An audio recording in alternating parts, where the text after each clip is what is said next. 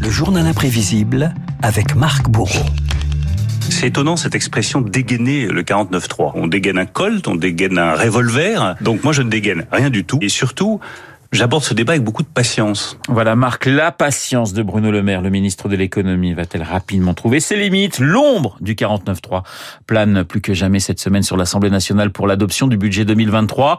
L'article 49.3, une arme constitutionnelle qui a toujours, toujours, eh bien, divisé les politiques depuis des décennies. Oui, il y a une petite question pour commencer, Renaud. Combien de fois le 49.3 a-t-il été utilisé sous la Ve République? J'ai la réponse devant les yeux, mais je l'aurais pas trouvé. 89 fois, 89 fois, exactement. La parole est à monsieur le Premier ministre et à Monsieur le Premier ministre seul. Et depuis Michel Debré en 1960, le 49-3 est dégainé par les premiers ministres d'Édouard Philippe à Manuel Valls en passant par Jacques Chirac et Alain Juppé. Conformément à l'article 49 alinéa 3 de la Constitution de 1958, j'ai l'honneur d'engager la responsabilité du gouvernement. Aussi ai-je décidé d'engager la responsabilité du gouvernement. Notre pays s'impatiente.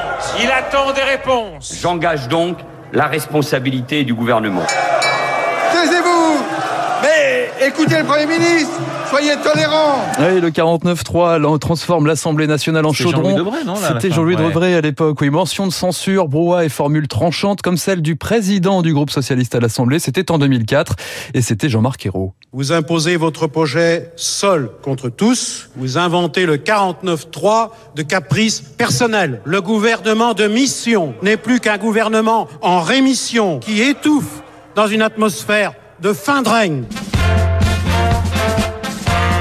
Et pourtant, si on sort la calculatrice, Renault, c'est bien la gauche qui a le plus utilisé l'article 49.3, 56 fois au total. Et parmi ces champions, une voix qui vous est familière. J'ai le 49.3 dans ma poche et j'essaye d'arriver à des solutions consensuelles plutôt qu'à des solutions brutales. Je n'y arrive pas si mal. Oui, et donc vous me dites... Michel Rocard. Michel Rocard, oui, loin des solutions consensuelles en vérité. Il va utiliser la disposition 28 fois entre 88 et 91, faute de majorité absolue à l'Assemblée. De quoi largement affiner son discours. Renault vous connaissez évidemment ces mots.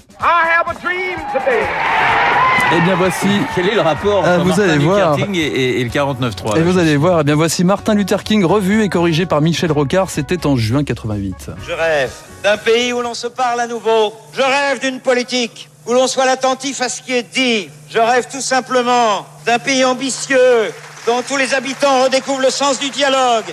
Pourquoi pas de la fête et de la liberté. Tu veux ou tu veux pas? Tu veux, c'est bien. Si tu veux pas, tant pis. Si tu veux pas, j'en ferai pas une maladie.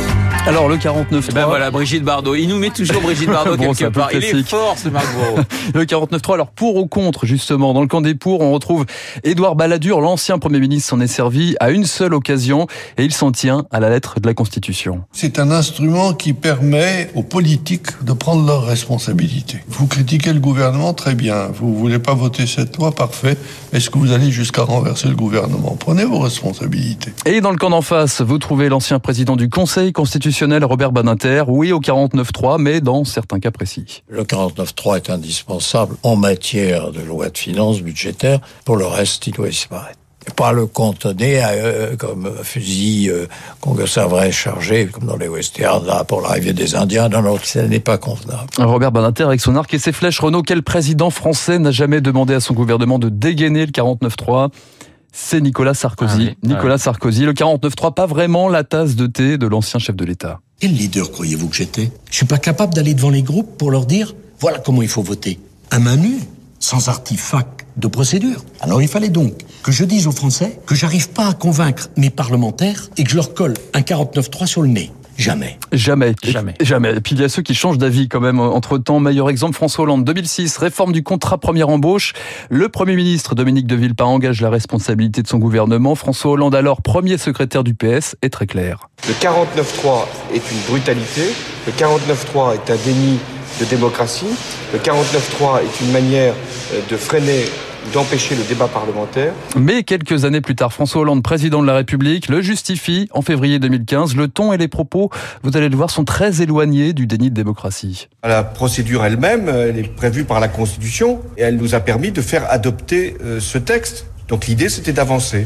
Et pour avancer, nous avons euh, choisi la meilleure formule. François Hollande, qui pouvait compter dans ses rangs euh, sur un fervent partisan du 49-3, son ministre de l'économie, Emmanuel Macron, dès 2015, il ne cachait pas son attrait pour le dispositif. Des grandes réformes comme la CSG sont passées par le 49-3. Il y a un gouvernement face à la réalité économique de ce pays, mais la grande majorité a décidé d'être contre. Ses intérêts partisans valaient mieux que la défense du pays. La réforme économique, on ne la joue pas au dé on l'a fait passer. Le 49.3 qui n'a pas forcément porté chance à Emmanuel Macron en 2020, le projet de réforme des retraites était passé grâce au 49.3. Suspension quelques semaines plus tard avec le confinement. Les prochains jours au Parlement, Renault, auront donc certainement la saveur d'un match test. Voilà, Emmanuel Macron parlera-t-il ce soir du 49.3 Vous le savez, il sera chez nos confrères de France Télévisions. Nous allons suivre ça évidemment avec beaucoup d'intérêt. Le journal imprévisible présenté et fait de ses petites mains par Marc Bourreau. Merci et Il est 7h55 dans un instant. Eh bien, c'est le camarade David Barrault que nous allons retrouver pour son décret.